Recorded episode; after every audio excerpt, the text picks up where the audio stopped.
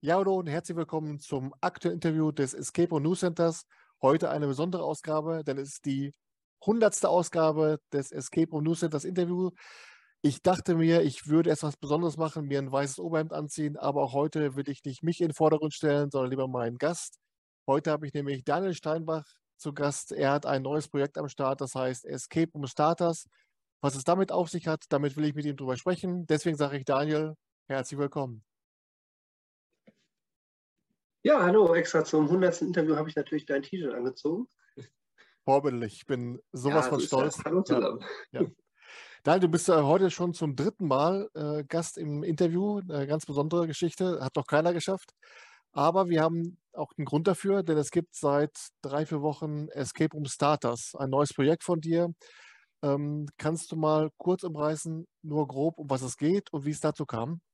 Ja, also im Prinzip ist das das, was wir eigentlich eh schon die ganze Zeit machen, nämlich andere Leute dabei unter zu unterstützen, Escape Rooms aufzubauen oder Outdoor-Touren zu entwickeln, Räume neu zu bauen, äh, Konzepte zu entwickeln, Business-Beratung zu machen, sei es äh, irgendwie einen Businessplan aufstellen oder wie viel Geld brauche ich überhaupt, um äh, zu starten.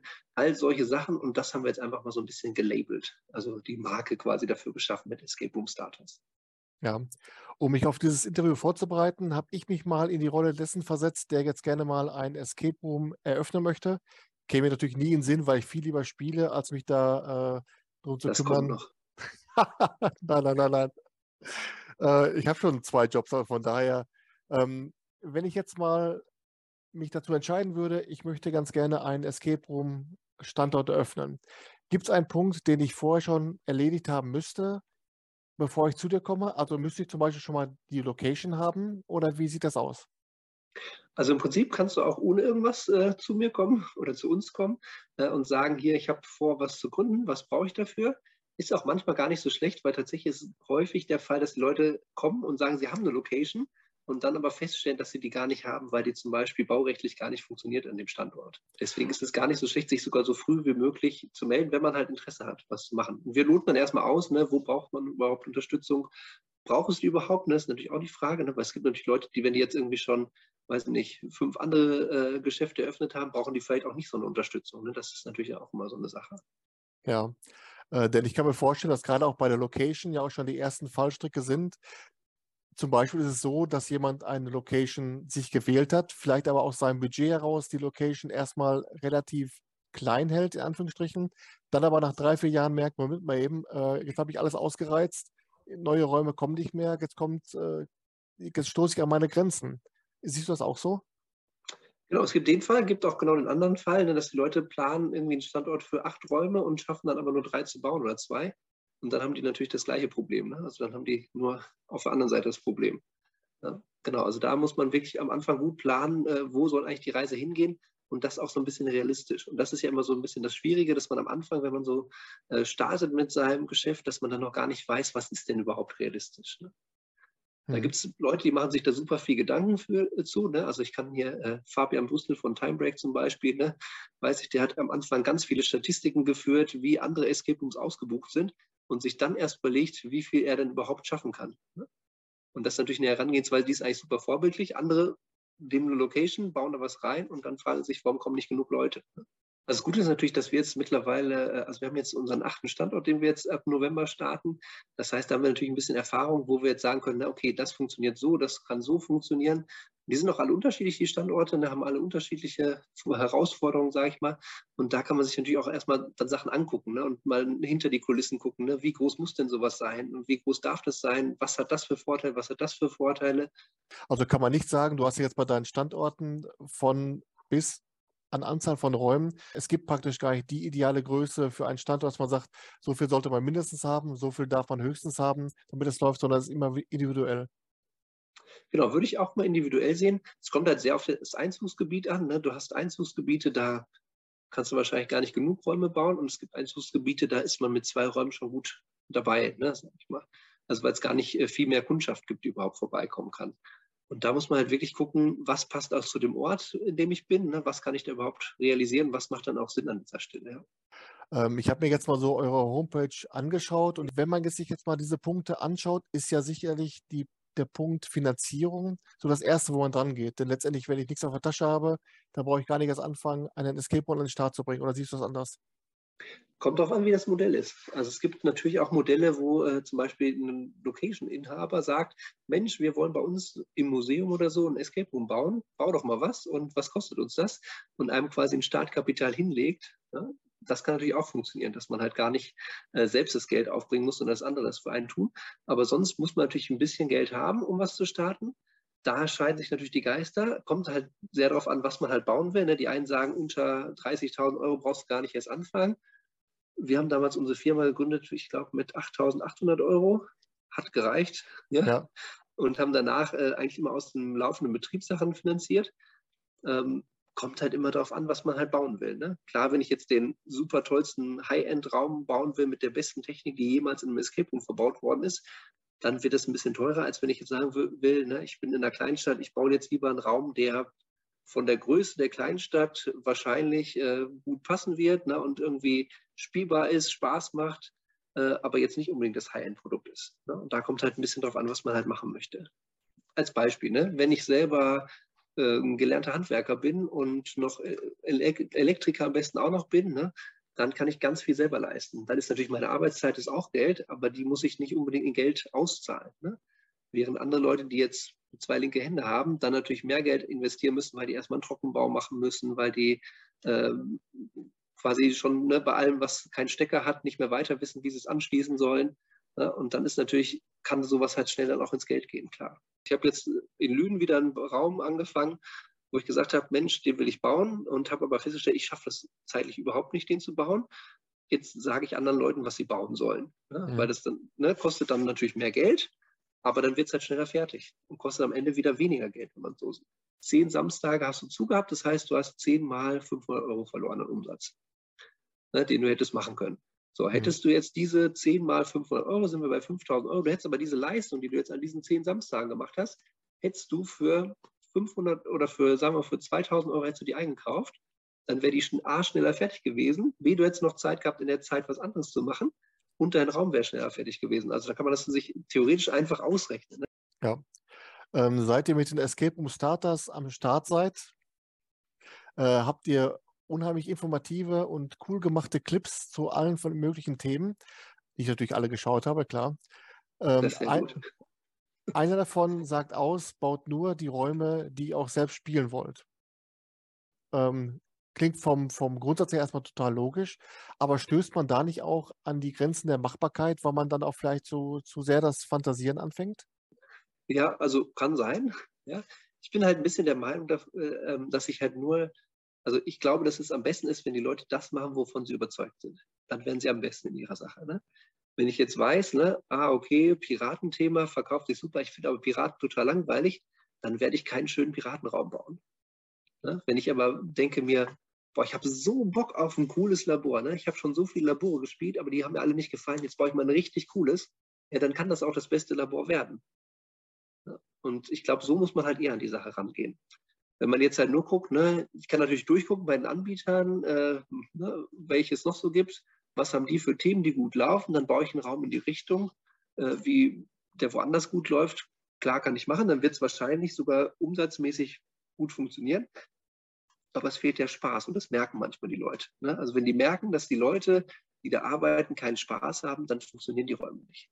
Ich habe zum Beispiel im letzten Interview mit äh, The Key in Marburg gehört, dass deren äh, Location früher eine Taxizentrale war. Und da, oh, schwirb, da schwebte mir schon vor, ein Escape Room zu machen als Taxizentrale. Irgendwie, da ist was passiert. Der, der Spielleiter kommuniziert über Taxifunk. Das sind so Sachen, da habe ich sofort richtig Bock drauf. Und ja. dann, dann müsste ich jetzt nicht zum achten Mal schon den kleinen Zauberer mit der Nickelbrille äh, äh, auf, dem, auf dem Trapez haben. Das wären so Sachen, die mich dann reizen würden. Also ist das auch was, was dich dann auch reizt? Ja, genau. Ich denke auch immer, also was gibt die Location her? Das macht auch schon ganz viel aus. Ne? Also wir haben ja zwei Räume im Trainingsbergwerk in Klinghausen, bauen auch bald noch einen dritten da rein. Und da ist natürlich, dass wir uns einfach von der Thematik der Räume direkt schon an das Trainingsbergwerk orientieren. Ne? Also wir haben einen Raum, der greift so ein bisschen die Geschichte vom Bergwerk auf. Der andere Raum, der geht um so äh, Gruben, Glück und Unglück. Ne? Der dritte Raum wird auch natürlich wieder was mit dem Bergwerk zu tun haben und damit, dass es früher als Ausbildungsstätte äh, äh also genutzt worden ist. Und da würde ich halt immer auch ein bisschen für plädieren, ne, dass man sich die Räume anschaut, wie sehen die aus. Ne? Wir haben in Herten den Todestrakt gebaut, weil als wir da reinkamen in die Location, haben wir gesagt, boah, hier kannst du nur ein Gefängnis reinbauen. Und das ja. ist natürlich, das hast du manchmal. Ne? Manche Räume haben irgendwie cooles Fenster, was du einbauen kannst. Ne? Es gibt, äh, habe ich auch schon gesehen, Räume, die haben so ein Kirchenfenster irgendwie. Ne? Und ja, das war schon da. Ne? Da muss man es einbauen. Ne? Oder manche haben Gewölbe oder so. Ne? Dann hast du natürlich ganz andere Themen, die man machen kann. Ne? Wenn ich jetzt einen Gewölberaum nehme und dann denke so, jetzt die Taxizentrale, dann denke ich mir, das ist der verschenkte Raum. Ne? Genauso andersrum, wenn ich die Taxizentrale habe, denke ich mir, oh, das wird der neue Zaubererraum. Ne? Mhm. Dann ist es ja genauso Quatsch. Ne? Deswegen würde ich immer gucken, was gibt halt die Location schon her. Und wie siehst du das, wenn dann jemand so Themen einbaut in den Escape Room, die so äh, historischen oder allgemein Lokalkolorit hat? Kann das eher dann Leute von außerhalb abschrecken, wenn man dann den, den Zuschauerkreis, den Kundenkreis zu sehr einengt? Oder wie siehst du das? Die Frage ist ja immer, wie weit kommen, fahren die Leute. Ne? Also ich würde mal sagen, die meisten Leute, die zum Escape Room fahren, fahren maximal 50 Kilometer. Mhm. Das kann natürlich auf dem platten Land mehr sein. Ne? Und in einer Großstadt wie Berlin ist es weniger. Ne? Aber ich glaube, dass die meisten Leute gar nicht so weit fahren. Und die paar wenigen, die halt dann trotzdem so weit fahren, ne? weil sie irgendwie von dem Raum gehört haben, denen ist es auch egal, wenn es dann lokal äh, irgendwas, eine Geschichte hat, die muss man halt dann nur vorher erklären ne? oder irgendwie im Raum erklären. Ne? Und dann kann man das schon machen, ja. Ähm, wenn wir jetzt mal die Location haben und wissen so einigermaßen, in welche Richtung dieser Raum geht, dann geht es ja auch um den Kulissenbau. Jetzt hat sich ja gerade dieses Thema in der Escape Room-Branche in den letzten Monaten, letzten Jahren wirklich immens nach vorne bewegt. Würdest du sagen, dass auch irgendwann da mal das Ende der Fahnenstange erreicht ist? Gar nicht mal das Machbaren, sondern das am Ende Bezahlbaren. Also, dass man da zwar alles machen kann, aber man muss auch wieder einen Schritt weiter denken, dass man ja diese Kosten auch irgendwann jemanden äh, weitergeben muss? Also ich finde, es muss gar nicht immer so teuer werden. Ne? Also das kommt ja immer darauf an, was du wirklich machen willst. Ne? Ich glaube, was halt viele äh, so ein bisschen den Anspruch haben, die wollen halt eine filmreife Kulisse haben, ne? was ich total gut finde. Ja, aber dass sie dann halt diese filmreife Kulisse mit Materialien machen, wie sie beim Film gemacht werden. Mhm. Und Film baut ja ganz anders. Ne? Weil Film baut eigentlich ja so, dass man das ist nicht haltbar unbedingt. Ne? Das wird oft danach weggeschmissen, leider. Ne? Also die haben ja ganz andere äh, Anforderungen. Ne? Während, äh, wenn ich jetzt mal, also ein Beispiel, ne? ich war in einem Escape Room, ne? ich sage jetzt mal nicht den Anbieter, ist auch egal, ne? aber äh, war ein super Raum, ne? also wirklich hat total viel Spaß gemacht. Ne? Und die hatten dann ähm, Steine an der Wand, sah richtig cool aus. Ne? Die, äh, also war so ein Mauerwerk, die Steine sahen nur so ein bisschen eckig aus. Ne? Dann habe ich da so gefragt, ah, wer habt ihr die denn gemacht? ja, wir haben so Holzplatten zugeschnitten, die danach ähm, dann äh, angemalt und ein bisschen Putz drauf gemacht und dass wir die dann so eine Steinaufblick gemacht haben. Tja, hm, warum habt ihr nicht direkt Putz genommen? Das, oder Steine, das wäre doch der gleiche Effekt gewesen, nur halt mhm. nicht so aufwendig. Ja, und da, glaube ich, kann man so ein bisschen, wenn man eher mit erfahrenen Handwerkern zusammenarbeitet, das ist halt das, was wir so ein bisschen versuchen. Ne? Wir gehen dann halt zu Leuten, die halt ne, schon irgendwie 20 Jahre Maler und Lackierer sind und sagen, ne, hier, wir wollen diese Wand haben ne, und die soll genauso aussehen wie diese Wand. Ne? Mhm. Ich weiß nicht, du hast ja mal bei uns Grubengold gespielt, ne, wo wir ja. so eine Wand haben, die sieht genauso aus wie die anderen Wände. Ja? Mhm. Die anderen Wände waren schon vorher so gestrichen, die neue Wand ist gemauert worden und wurde so angemalt. Und das hat halt einer gemacht, der, weiß nicht, glaube ich, 40 Jahre Maler und Lackierer war und davor irgendwie seine Ausbildung als Maurer gemacht hat. Ne? Also der ne, wusste halt, wie kann man so eine Wand so anmalen, dass sie halt hinterher genauso aussieht. Ja, und das hat der hat das mit einem Pinsel und zwei Eimern Farbe gemacht. Und ich glaube, da müsste oder könnte man sich noch die Szene so ein bisschen hinentwickeln, ne? dass man eher wieder auf klassische Handwerker zurückkommt äh, und die halt für solche Dinge mit ins Boot holt. Und praktisch die, die Kulisse ist ja das Setting für die, für die Story und die Rätsel, mit denen sich nachher die Gruppe beschäftigt, ist ja dann praktisch dann ein Element, um die Story auch in diesem Setting weiterzuerzählen. Würdest du sagen, das läuft dann parallel, Kulissenbau und Rätselstruktur, um dann auch noch zu gucken, wie können wir diese Rätsel überhaupt in den Raum einbringen? Oder gibt es ein zuerst das, zuerst das? Also ich habe schon beides gemacht. Ich habe schon Räume gebaut und mir danach überlegt, wie die Rätsel sind. Ja, und äh, mittlerweile mache ich es aber eigentlich immer so, dass ich mich vorher so eine Rätselstruktur überlege natürlich, ne, dass ich eigentlich ein fertiges Konzept habe, das dann genauso bauen will, dann aber beim Bauen immer noch feststelle, ach guck mal, hier, hier ist ja so eine Ecke, das ist ja viel cooler, da jetzt das und das zu machen. Ne, also das muss schon immer so ein bisschen Hand in Hand gehen. Also da kann man auch gerne nochmal irgendwie sein Konzept äh, wieder anpassen darauf. Ne? Setzt dann auch eine gewisse Flexibilität deines Kunden voraus, der dann eben auch bereit ist, eine Idee, die er dann hatte, vielleicht auch mal so ein bisschen ähm, anzupassen, eben nach deinen Vorschlägen, auch während, des, während dieses ähm, Beratungsprozesses. Genau, also das muss man sowieso allen sagen. Das ist aber auch bei meinen Konzepten so, wenn ich mir ein Konzept überlege, kann auch hinterher sein, dass irgendwas bei, bei hinter, hinten rüberfällt. Ne? Dass ich mir ein super tolles Rätsel überlege, ne? was ich total toll finde. Und dann stellt man nach der dritten Testgruppe fest, hm, irgendwie versteht das keiner, ich glaube, wir müssen es weglassen. Ne? Oder es wird zu lang oder sowas, ne? da muss man was rausnehmen. Hm. Das ist natürlich auch immer der Fall. Wir, hatten, äh, wir haben ja den Standort in Düren vom Lost übernommen und da hatten wir einen Raum, der ging halt äh, 70 Minuten, den wollten wir auf 60 runterkürzen. Und da ein Rätsel rauszunehmen aus einem fertigen Spielfluss war gar nicht so einfach. Ne? Wir haben hinterher ein Rätsel rausgenommen, was ich eigentlich total gut fand, aber wir haben halt gesagt, okay, wir müssen es halt rausnehmen, ne? weil ne, es ist ne, zu lang. Ja? Wir müssen irgendwo rausnehmen und das ist das Beste an der Stelle, was wir rausnehmen können. Ne? Ich kam nämlich gerade auf dieses Thema Flexibilität und äh, Wiedererkennung der eigenen Idee.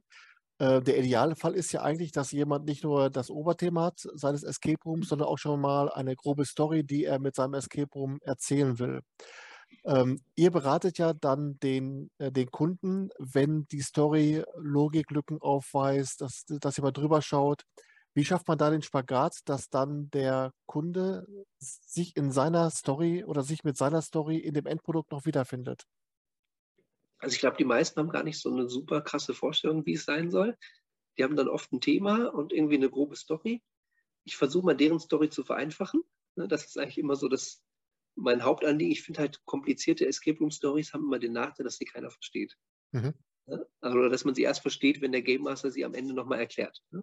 Deswegen finde ich, eigentlich muss so ein typischer Escape Room muss für mich in einem Satz klar sein, was man machen muss. Du musst in diesen Raum reingehen und wissen, okay, meine Aufgabe ist jetzt, das Zepter zu holen. Ne? Oder meine Aufgabe ist jetzt hier, die Gefängnistür aufzukriegen. Das muss halt irgendwie direkt klar sein. Und dann äh, gibt es ganz häufig das Problem, oder was heißt Problem? Ich nenne es mal Stilelement. Ne? Äh, wenn die Leute in Escape Room kommen, die haben irgendwie, keine Ahnung, die müssen äh, den Banktresor öffnen und im Escape Room selber lösen sie irgendwelche Rätsel, die nichts damit zu tun haben. Ne? Wo ja. man sich auch mal fragt, warum ist jetzt hier ein Rätsel? Warum muss ich jetzt ein Rätsel lösen, um den Lichtschalter anzukriegen? Ne? Was ist der Grund, warum ich das mache? Ne? 50 Prozent der Spieler blenden sowas aus, denen ist das völlig egal, die wollen einfach Rätsel lösen, denen ist auch manchmal die Story völlig egal, ja. Ähm, ne? 30 Prozent der Spieler, ne, die sagen, ja, hm, war ein bisschen komisch, ne, aber am Ende war es super. Aber 20 Prozent der Spieler, und da zähle ich mich so ein bisschen zu, die fuchst das total, denn die sagen so, warum muss ich jetzt hier an diesem Banktresor irgendwelche Bauklötzchen sortieren? warum? Ne? Wieso? Wer hat die da hingemacht? Ne? Es gibt keinen Grund dafür. Ja, und da finde ich halt immer es schön, wenn man halt Gründe schafft, warum gibt es diese Rätsel. Ne? Häufig ist es ganz einfach, eine Story reinzumachen. Ne? Also wenn ich jetzt, der klassische Fall ist, ne, ich habe ein Labor und muss irgendwas rausfinden am Ende, ne? ich muss den, keine Ahnung, irgendwie das Wichtige, ne, die, den, weiß nicht, das Gegenmittel gegen irgendeine Krankheit finden, ist das so ein Klassiker. Ja, da kann man ja einfach sagen, ne, es gibt den Professor und der hat extra Rätsel reingemacht, damit niemand an seine Erfindung kommt, weil er Angst hatte. Und schon hast du so eine Story drin, da kannst du jedes x-beliebige Rätsel reinmachen, ne, weil der Professor kann sich ja jedes Rätsel ausgedacht haben. Ne, ist ja völlig egal, welche Rätsel er macht. Aber schon hast du eine logische Story, warum gibt es diese Rätsel und musst es gar nicht mehr hinterfragen. Ne? Mhm. Und das, glaube ich, geht bei fast allen Räumen. Wenn du auf der einen Seite sagst, äh, baut nur die Escape Rooms, die ihr selber gerne spielen, würdet, gilt das auch für den Aufbau der Rätsel? Oder würdest du jemanden, der so, so ein Zahlenschloss und Buchstabenschloss-Fan ist, würdest du in der heutigen Zeit komplett davon abraten, sowas noch an den Start zu bringen? Nee, würde ich nicht von abraten. Finde ich, hat immer noch seine Daseinsberechtigung. Also ne, es gibt ja immer noch Leute, die auch irgendwie in dem super High-End-Raum waren, wo eine tolle Kulisse ist ne, und hinterher sagen, ja, war schade, wir hatten leider keine Rätsel, die wir lösen durften. Ne? Ja. Also das gibt es ja auch, ne, dass die Leute das, ne, und das ist halt, du hast halt solche und solche Spieler. Ne? Also die Spielerschaft ist einfach sehr heterogen ne? und da gibt es einfach ganz unterschiedliche Leute, die halt ganz unterschiedliche Dinge wollen. Ne? Und deswegen finde ich, dass man das ruhig auch für die anbieten kann. Warum nicht? Ne? Ich finde halt nur, also was ich jetzt persönlich nicht so geschickt finde, ist, wenn ich jetzt 20 Zahlenschlüssel nebeneinander sehe ne? und dann weiß, okay, ich muss jetzt immer einen dreistelligen Code rausfinden. Ne? Aber auch das kann wieder schön inszeniert sein. Ne? Ich habe äh, Zusammen mit dem äh, Andreas Ziegern vom Kleinen Theater Herrn haben wir einen Raum gebaut. Im Kleinen Theater, da haben wir äh, einen Schrank mit sechs Zahlenschlüsseln, sechs dreistellige Zahlencodes nebeneinander. Und das ist einfach super. Du hast halt zack, zack, zack Erfolgserlebnisse. Und das ist natürlich das Tolle, was so ein Schloss halt äh, mit sich bringt, ne, was jetzt vielleicht eine Geheimtür, die aufgeht, manchmal gar nicht so mit sich bringt, weil die Spielenden gar nicht mitbekommen, wodurch ist jetzt die Geheimtür aufgegangen manchmal. Ne? Aber kann man allgemein sagen, so auf die 60 Minuten, wie viel, wie viel Rätsel eigentlich ein Raum haben muss, damit er funktioniert? Das werde ich tatsächlich häufiger gefragt. Wie viel Rätsel brauche ich denn jetzt für die 60 Minuten? Äh, irgendwann hat mal jemand gesagt, ja, wenn du fünf Minuten pro Rätsel brauchst, dann rechne mal mit elf bis zwölf. Kommt aber darauf an, ne? wenn ich jetzt ein äh, Einstellenrätsel mache, ich weiß nicht, ob du das kennst hier mit dieser Matrix, wo man so irgendwie, ne, äh, Pete hat einen roten Hund, hm, der rote oh. Hund, ne? und so, wenn ja. man das löst, ne, da brauchst du für dieses Rätsel schon eine halbe Stunde manchmal. Es gibt aber auch Rätsel, ne, wenn da jetzt irgendwie ein Sudoku ist und da fehlt eine Zahl, dann brauche ich vielleicht zwei Sekunden, ja, und dann habe ich diese Zahl.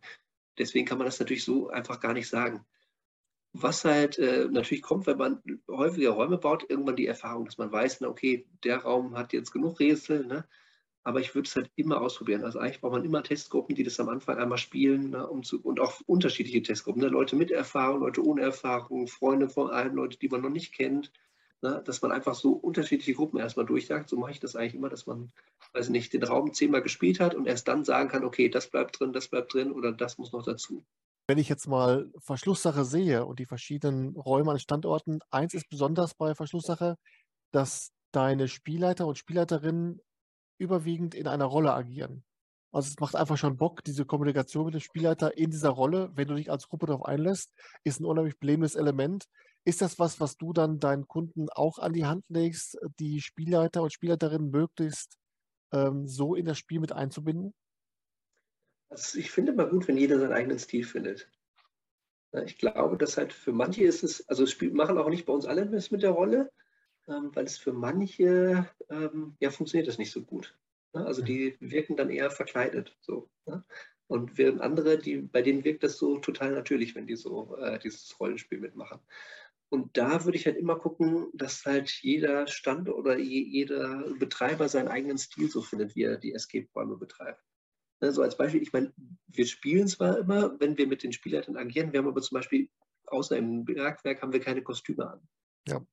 Äh, es muss ja gar nicht mal in Verkleidung sein, wenn die Gruppe begrüßt wird. Soweit gehe ich noch gar nicht mal. Sondern nehmen wir mal äh, Royal Flush Casino, wo da praktisch dann so der, der, der Komplize draußen ist und dann, dass man eben so dieses, diesen Slang drauf hat. Äh, pass mal auf hier, Leute. Dass man also praktisch über das, das Walkie-Talkie oder die, wie die auch die Kommunikation ist mit dem des Spielleiters, mit der Gruppe, dass das eben schon, ohne dass man den Spielleiter sieht, in der, in der, in der Rolle ist, das macht schon Laune, meine ich. Der muss sich ja. gar nicht mehr verkleiden. Geht aber auch nicht mit jeder Gruppe. Also ich habe Gruppen, ne, also ich mache das total gerne. Ich versuche eigentlich immer in die Rolle, äh, eine Rolle einzunehmen, wenn ich dann äh, Spielleitung mache.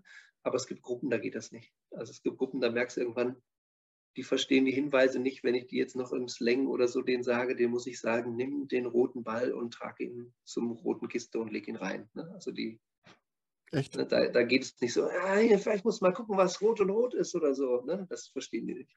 Ja. Und wie siehst du in diesem Zusammenhang äh, Hörspielelemente im Raum als begleitendes Element? Kann das, äh, belebendes, kann das ein belebendes Element sein? Kann das auch für den Spielfluss der Gruppe störend sein oder auch da wieder individuell? Eigentlich fand ich das immer ganz cool. Ich fand dann, vom Gefühl her fühlt man sich dann natürlich ein bisschen gerailroadet, ne? also dass man halt ne, so zum Ziel hingeleitet wird. Ne? Am besten geht dann noch da das Licht an, wo ich jetzt als nächstes lösen soll. Finde ich jetzt aber auch nicht schlimm. Ne? Also ich finde eigentlich, also ne, wenn das ein linearer Raum ist, ne, dann kann er mich auch linear da durchführen. Ich finde manchmal ist es auch total nervig, wenn ich jetzt irgendwie, hm, manchmal gibt es so bei sehr klassischen Räumen, ne, da habe ich dann irgendwie einen dreistelligen Zahlencode rausgefunden habe aber fünf Schlösser, wo ich jetzt nacheinander ausprobieren muss, wo der passt. Ja, und da finde ich dann zum Beispiel manchmal auch ganz hilfreich, wenn jetzt irgendwie der rote Zahlencode gehört zum roten Schloss oder sowas, ne? Dann brauche ich nicht suchen, ne? weil eigentlich dieses so verschiedene Schlösser ausprobieren macht mir zum Beispiel nicht so viel Spaß. Ne? Das, ne, da finde ich halt besser, ich weiß dann direkt, wofür es ist. Ich glaube, es ist, glaube ich, sehr Geschmackssache. Also ich ja. kann mir schon vorstellen, wenn jetzt ein schöner Sprecher das macht oder eine schöne Sprecherin, dass man einfach diese Stimme schon total gut findet, ne? dass man dann halt so gerne durchgetragen wird.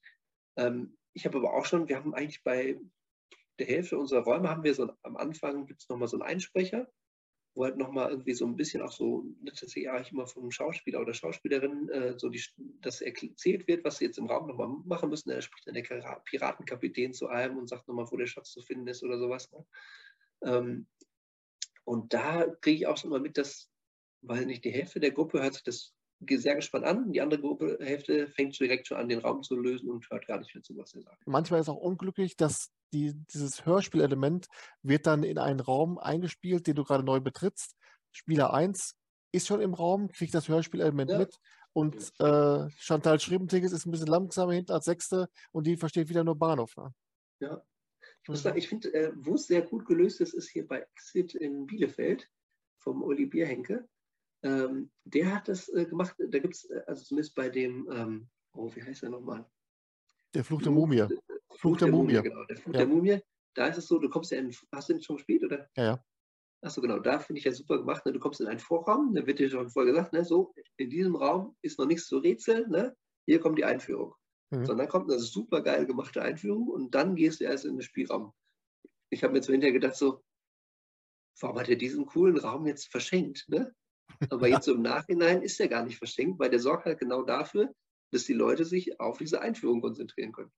Wenn ich mir mal so mein Idealbild eines Escape Room-Erlebnisses vorstelle, dann würde das losgehen, dass das Spiel bereits mit der Buchungsbestätigung losgeht. Da schon vielleicht äh, erste Elemente eingegeben werden müssen, wie auch immer, dass ich in der Location gar nicht erst begrüßt werde, sondern das Abenteuer da losgeht. Ähm, und auch die ganze Location, also praktisch schon der Warteraum, alles so Ton in Ton ist, alles ähm, aufeinander abgestimmt ist. Soweit meine Idealvorstellung. Stößt man auch da irgendwann mal an die, an die Grenze des Machbaren, des Bezahlbaren oder auch des Umsetzbaren, weil zum Beispiel eine, eine Buchungsbestätigung, die schon ein Spielelement ist, von den meisten sowieso nicht gelesen wird?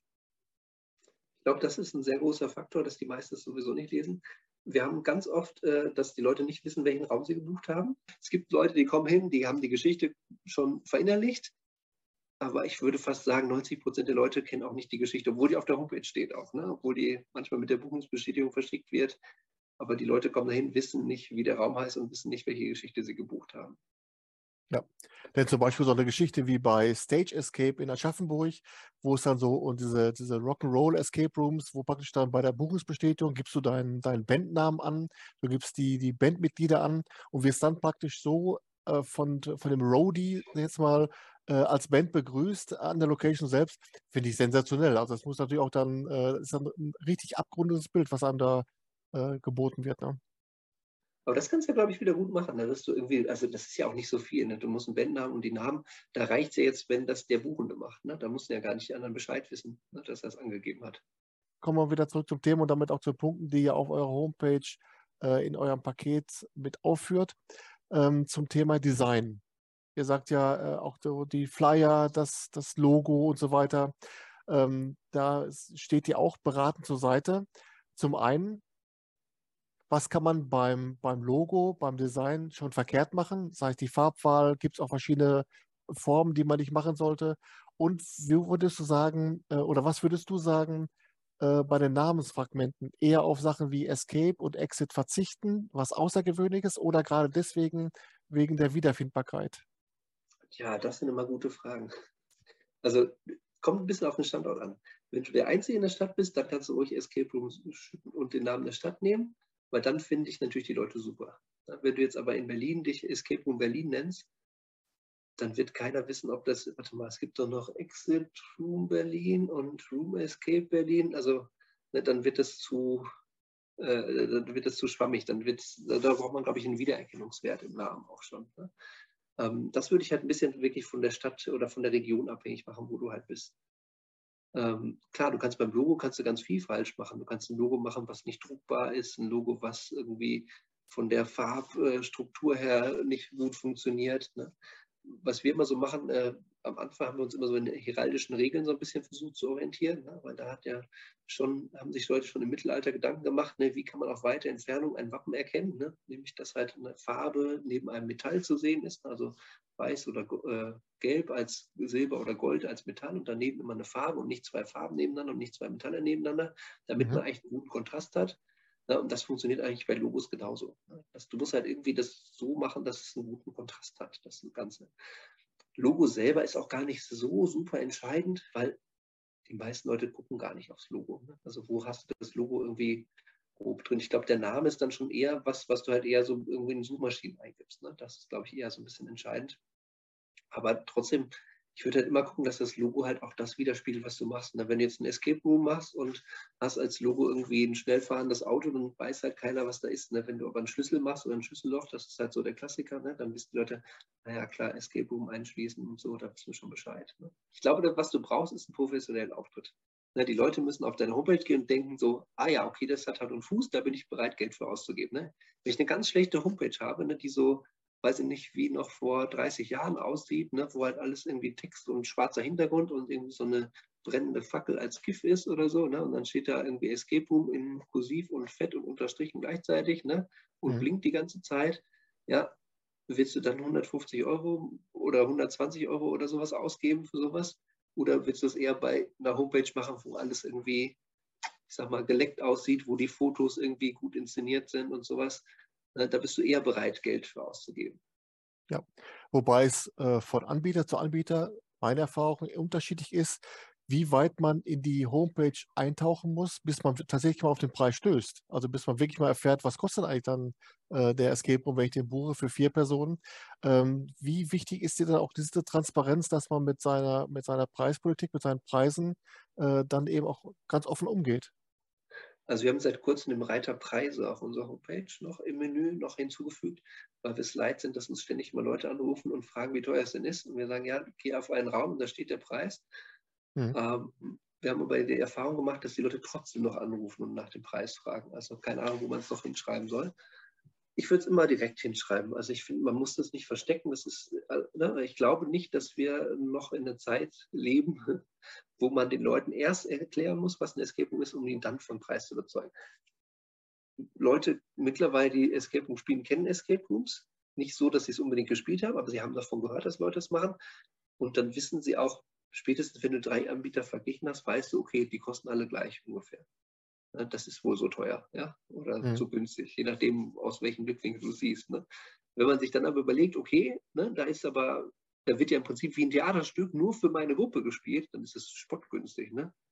Wenn ich überlegen würde, es wird irgendwie im Schauspielhaus, selbst wenn es nur ein Personenstück ist, ne, und ich würde nur für meine Gruppe, wird dann Schauspieler kommen, dann wird das ja wahrscheinlich 100 Euro kosten, mindestens pro Person, ja. Mhm. Ja und da ist man halt Ne? Also dazwischen bewegt man sich ja. Ne? Deswegen ist immer die Frage, mit wem man das vergleicht ne? und was auch so die Zielgruppe ist, wie man ansprechen möchte. Ne? Ich selbst bin ja mit dem Escape Room News Center bei Facebook, bei Instagram, bei YouTube und bei TikTok auch noch nebenbei. Ist das was, wo du sagst, das ist noch zeitgemäß? Welche sozialen Netzwerke würdest du empfehlen? Oder ist auch das wieder individuell auf den, auf den einzelnen Anbieter?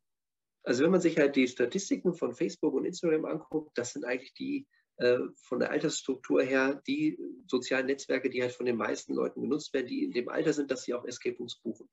Ne, wenn man sich bei TikTok zum Beispiel anguckt, das ist eher eine jüngere Zielgruppe im Moment noch. Ne, das wird sich auch ändern. Ne. Also mittlerweile sind ja Leute wie du und ich auch auf TikTok. Ja. Das heißt also auch da wird irgendwann äh, wird's, nach oben gehen.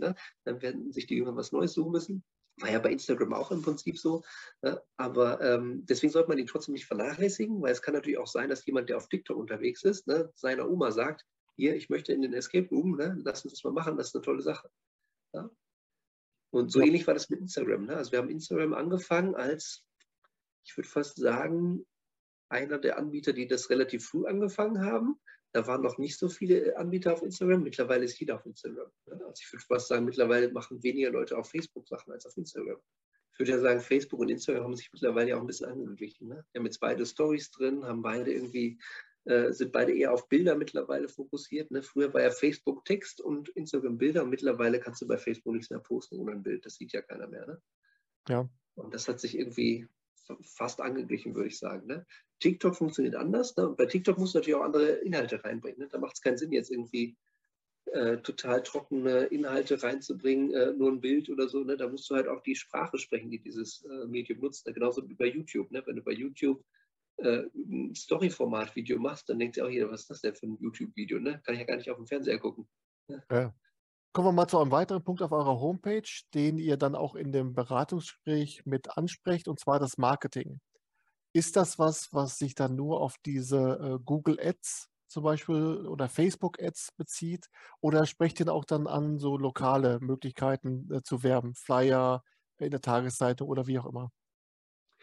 Machen wir auch, wobei ich immer Leuten eher ein bisschen davon, äh, eher versuche, die Augen zu öffnen. Ne? Also viele haben immer super Ideen, wo sie überall werben können und dann sage ich denen immer, ja, lass uns das mal messbar machen. Ne? Also wir hatten das auch tatsächlich, äh, wo wir mal in der Runde bei uns saßen, ne? was können wir noch machen, um mehr Kunden zu kriegen. Und da gab es halt auch die typischen Ideen, ja, hier Zeitungsannonce, Flyer da und da verteilen, vielleicht können wir auf ein Stadtfest gehen oder vielleicht irgendwie bei Studenten noch den Rabattcoupons geben und so. Ähm, spannend ist halt immer, wenn man das messbar macht, das kann man ja relativ einfach machen, indem man irgendwie einen äh, Rabattcode dabei packt. Ne? Und dann halt eigentlich stellt man halt sehr schnell fest, dass man durch diese klassischen Marketingkonzepte, die früher wahrscheinlich super funktioniert haben, die auch für den Friseursalon oder den Bäcker vielleicht funktionieren, dass die für Escape Rooms fast gar nicht funktionieren. Mhm. Die meisten Leute, die Escape Rooms buchen, buchen, weil sie im Internet darüber gestoßen, äh, darauf gestoßen sind oder weil sie von Freunden davon gehört haben. Na, dass jemand aufgrund eines Flyers bucht, kommt auch vor, ist aber super selten. Weil das Problem ist, die meisten Menschen kriegen gar nicht mit, wo sie überall Werbung bekommen. Die meisten kriegen sehr wohl mit, wenn sie einen Flyer in die Hand gedrückt bekommen. Ne? Das ist ja fast schon ein nostalgisches Ding, wenn irgendjemand einen Flyer in die Hand drückt in der Fußgängerzone. Ne? So, das kriegt man mit. Aber wer geht in die Fußgängerzone? Ne? Weiß nicht, wie oft du in der Fußgängerzone unterwegs bist.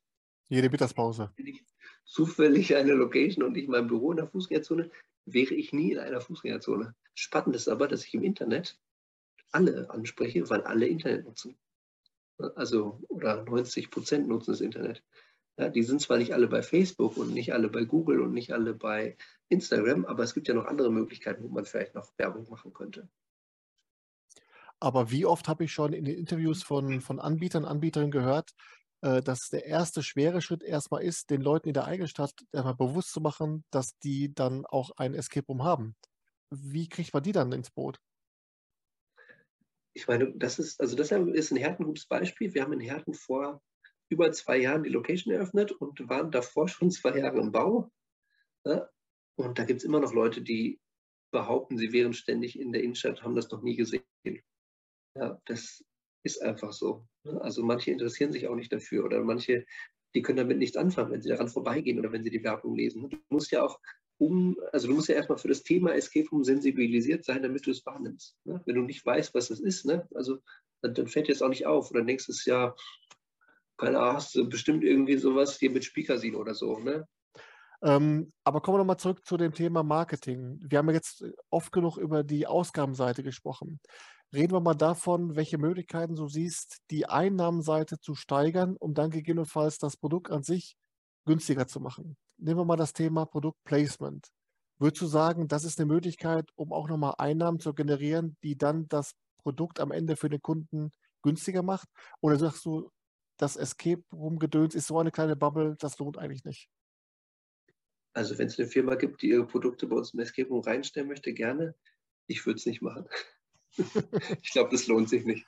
Ja. Nein, also man muss ja überlegen, klar, du hast einen Durchlauf an Leuten, aber wie viele Leute sind das? Ne? Ja, wobei, ich meine, gut, wenn du einen sehr gut gebuchten Raum hast, dann kann es schon mal sein, dass du schon viele Leute hast. Aber ich glaube, es lohnt sich nicht für Escape Rooms. Also ich glaube, dafür ist sind es dann doch zu wenig Leute, ne, dann bist du, also da kannst du ja besser irgendwie in einem Theater oder so irgendwie was präsentieren. Ne? Also ich glaube, wenn das Blumengeschäft um die Ecke im Theaterstück auftaucht, ne, wenn dann hier heißt, ne, wir haben hier die Blumen von äh, Blumensteinbach ne, geholt, ne, dann glaube ich, ist das so in so einem Lokal, äh, ähm, Setting, ne, dann kann das, glaube ich, gut ankommen, ne, dass dann Leute irgendwie nochmal darauf angefixt werden, dann nochmal zu diesem Blumengeschäft zu gehen. Aber ich glaube, beim Escape Room, das, da ist einfach die Zielgruppe, also da sind einfach der Durchlauf an Menschen ist im Escape Room zu klein. Ja. Als dass sich das wirklich lohnen würde. Also ich, es gibt ja auch ein paar Escape Rooms, die irgendwie mit, äh, mit äh, manchen Schlossherstellern irgendwie so eine Kooperation haben, wo ich mich auch mal frage, wie hat sich das, wie lohnt sich das für diese Schlosshersteller? Einen Schritt weiter gedacht, zum Beispiel so ein großes Ding, dass man sagt, ähm, Mord im Center Park und dann ist praktisch der gesamte Escape Room von einem, von einem Hersteller oder wie auch immer komplett finanziert. Das würde sich auch nicht lohnen, ne? oder ist das dann wirklich größenwahnsinnig gedacht? Ach, das gibt es, glaube ich, schon. Das könnte ich mir schon vorstellen. Warum nicht? Ne? Also da, es gibt ja Escape Rooms, die irgendwie zu einem bestimmten Film oder so äh, entwickelt worden sind, ne, um einfach da so ein bisschen Werbung für zu machen. Also das, ja, Center Parks, Ja, ich glaube, es lohnt sich nur im lokalen Bereich. Also, dass du da irgendwie lokal für irgendwas Werbung machst. Ich glaube, was sich eher lohnt, ist irgendwie, wenn du eine Kooperation machst mit einem Restaurant, was irgendwie gegenüber ist und die irgendwie nach dem Escape Room in das Restaurant schickst und die im Restaurant Werbung für ein Escape Room machen, wo man ja vorher hingehen könnte oder so. Ähm, an eurem oder an deinem Standort in Kassel-Brauxel haben wir im Aufenthaltsraum auf unseren Raum gewartet. War, glaube ich, Rettungskapsel 14b, wo wir drauf gewartet haben. Äh, und dann war so ein, eine Rätselbox und in, dem, in dieser Box war dann ein, ein Gutschein. Ähm, 20 Euro fürs Geheimdepot in Dorsten. Ich habe ah, ja. diesen, hab diesen Gutschein wirklich gehütet wie mein Augapfel, hatte schön im Portemonnaie und jetzt glaube ich, weiß ich, fast ein Jahr später haben wir jetzt auf alle Heiligen, wenn wir dann im Geheimdepot Dorsten dann das Hotel der geheimnisvollen Uhren spielen und ah. dann werde ich dann endlich dann mal. Dann den, musst du aber auch direkt erzählen, wo den her. Ja, auf jeden Fall. Steht ja auch dabei, denn der Gutscheincode ist Steht ja. auch dabei, ups, ja. Ups. Ja. Aber das ist auch wieder eine Sache, ähm, also die Leute, die den Escape Room buchen, die buchen den nicht wegen des Preises. Also weil, äh, das sehen wir immer jetzt, wir haben äh, so eine äh, Option jetzt gemacht, da haben ganz viele Anbieter gemacht, haben auch ein bisschen abgeguckt von Flex und Fix-Tickets. Ne? Also Fix ist, dann ist der Termin fix, du kannst nicht mehr stornieren. Und bei Flex hast du halt noch Stornierungsoptionen und kannst halt hinterher einen Gutschein kriegen oder sowas. Und da haben wir halt wirklich festgestellt, dass halt fast die Hälfte bucht diese Flex-Option. Das heißt, fast der Hälfte ist es für die es okay, 10 Euro mehr zu bezahlen. Mhm. Ja, einfach so, ne, wenn man so will. Ne? Also die gar nicht jetzt unbedingt auf das Geld gucken. Und das ist, glaube ich, das muss man halt einfach, glaube ich, beim Escape Room nochmal sehen. Die meisten Leute, die ein Escape Room buchen, denen ist der Endpreis hinterher fast egal. Ne? Also fast im gewissen Rahmen. Ne? Also bei der ist das egal, ob das jetzt irgendwie 130, 140 oder 150 für die Gruppe kostet. Wir haben jetzt zum Beispiel äh, angefangen, weil wir gesehen haben, wir haben halt in dem Raum im Trainingsbergwerk, die sind am Wochenende eigentlich immer ausgebucht und wir haben halt immer mal wieder zwei Gruppen. Da haben wir gedacht, das ist ja eigentlich doof, ne, wenn die zwei Gruppen uns so einen Slot wegbuchen, ne, den eine Sechsergruppe nehmen könnte. Also sind wir jetzt hingegangen und gesagt, okay, am Wochenende müssen die zwei Gruppen nur im Trainingsbergwerk zahlen immer mindestens den Drei-Personen-Preis. Es sind nicht weniger Zweierbuchungen jetzt. Die zahlen dann nur mehr. Hm. Und für zwei Leute 99 Euro finde ich schon viel. Ne? Ganz am Anfang haben wir darüber gesprochen, gibt es eine Komponente, die jemand haben muss, die er schon mal vorbereitet hat, bevor er zu euch kommt ins Beratungsgespräch. Ihr bietet aber auch äh, schlüsselfertige, sage ich jetzt mal, Gesamtkonzepte an, die dann wirklich von A bis Z von euch gemacht werden. Das heißt, es geht dann genau. bei, der, bei der Idee los, äh, das muss dann finanziert werden, wie auch immer. Äh, das gibt es also auch. Genau, das gibt es auch, dass Leute sagen, ich habe hier den Raum, baue uns da ein Escape Room rein, ne? manchmal mit Themenvorgabe, manchmal ohne Themenvorgabe. Genau, das gibt es halt auch. Aber ist dann, kann man das ja so vorstellen wie ein Katalog, dass du sagst, über zu, diese Themen könnten wir bauen oder sagst du dann, egal was wir du... machen keinen Katalog. Nein, aber kann man sich vorstellen, genau, dass ihr dann... Äh, könnte man so machen, genau. Also warum ich jetzt einfach so sage, wir machen keinen Katalog. Wir haben ja alle unsere Räumerverschlüsseler sind immer anders. Also wir haben nicht irgendwie fünfmal das gleiche Thema. Am Anfang haben mir auch Leute gesagt, Mensch, mach doch einfach das gleiche Thema. Es spielt sowieso keiner in Castro Brauxel und in Düren. Das ist auch fast so. es gibt super wenig Ausnahmen von Leuten, die halt wirklich zu verschiedenen Standorten bei uns reisen. Ne? Innerhalb Wuppertals passiert das natürlich, aber dass jetzt jemand ne, irgendwie in Herten spielt und dann noch in Düren spielt, das kommt fast nicht vor. Also das kann man wirklich vernachlässigen. Ne? Mhm. Und da kannst du natürlich sagen, okay, wir suchen uns jetzt die fünf Räume raus, ne, die machen wir jetzt überall hin ne, oder die zehn Räume ne, und bauen die dann dafür richtig gut. Ne, haben dann natürlich auch irgendwie die Ersatzteile auf Lager dafür, ne, wenn mal was kaputt geht, können äh, Spielleiteranweisungen äh, vereinheitlichen und sowas. Ne. Hat natürlich alles seine Vorteile, ist aber nicht unser Weg. Wir machen das, worauf wir Bock haben. Ne? Und deswegen bauen wir immer neue Räume, weil das ist unser Motor. Ja. Und wenn sich jetzt jemand nach diesem Interview oder vorher auch schon dazu entschlossen hat, mal dieses Beratungsgespräch bei euch wahrzunehmen, zum einen, was kostet das und wie kann man sich so ein Beratungsgespräch vorstellen? Also kostet nichts außer Zeit. Uns kostet das Zeit und Ihnen kostet das Zeit. Aber jeder muss die Zeit für sich selbst äh, äh ausmachen, genau. Ähm, genau, also die Idee ist äh, davon, dass die Leute kommen halt, äh, also wir vereinbaren ein Zoom-Meeting oder treffen uns im Idealfall sogar und dann sprechen wir einfach darüber, was ist die Philosophie, was ist die Idee, die jemand hat, ne? also wo möchte er hin und wie können wir auf diesem Weg unterstützen. Und wo sehen wir Unterstützungspotenzial?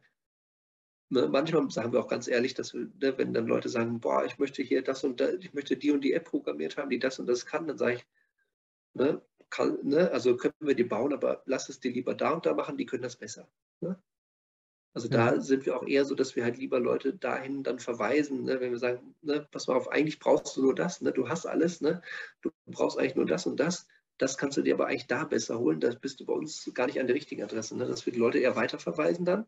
Ähm, oder sonst natürlich dann wirklich gucken, ähm, was halt quasi das ist, was sie brauchen. Ne? Wenn sie jetzt sagen, ne, ja, ich würde gerne meinen Raum, den ich habe, der gefällt mir nicht so, der müsste irgendwie schöner, toller, besser sein, ne?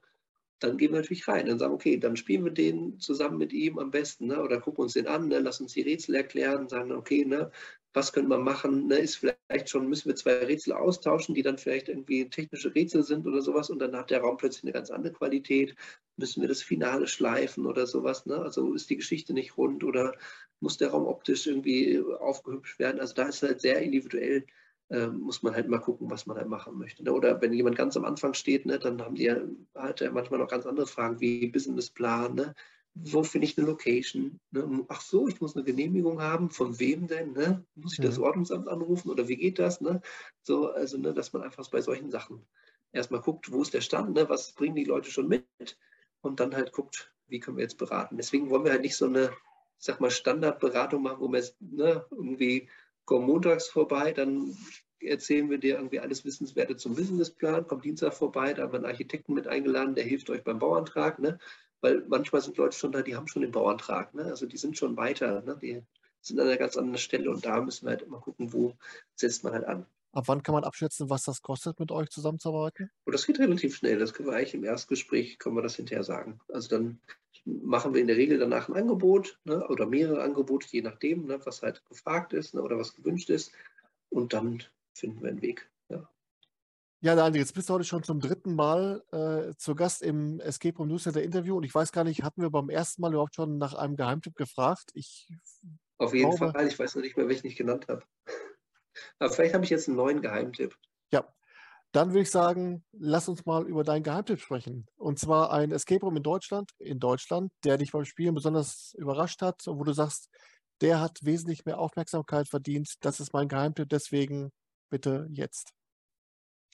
Das ist nicht einfach. Ich habe auch lange darüber nachgedacht und ich weiß gar nicht, ob es noch so ein Geheimtipp ist, aber ich glaube, so den besten mittlerweile, was aber auch immer mit am Team liegt, äh, muss ich dazu sagen, ne, wenn man im Team spielt, wo es richtig toll ist, dann ist es natürlich immer schöner. Aber was mir jetzt mittlerweile am besten gefallen hat, war, glaube ich, der Tempeljäger von Time Break. Den kann ich super empfehlen in Bonn. Oh, also ein mhm. grandioser Raum, wie ich fand, und hätte ich so nicht erwartet. Cool. Den hätte ich noch gar nicht als äh, Geheimtipp. Von daher ist notiert. Ähm, da werden sich Fabian und Christina freuen. Schöne Grüße. Und ähm, das war's. Wir haben äh, alle 78 Zettel durchgearbeitet. Ich darf dich auf jeden Fall herzlich bedanken, dass du dir die Zeit genommen hast. Und ja, gerne, äh, gerne. wünsche dir für dein Projekt Escape Room Starters alles Gute, viel Erfolg. Ich wünsche dir noch einen schönen Abend und wir sehen und hören ja, uns. Mach's gut. Bis Ciao. bald. Dankeschön. Tschüss.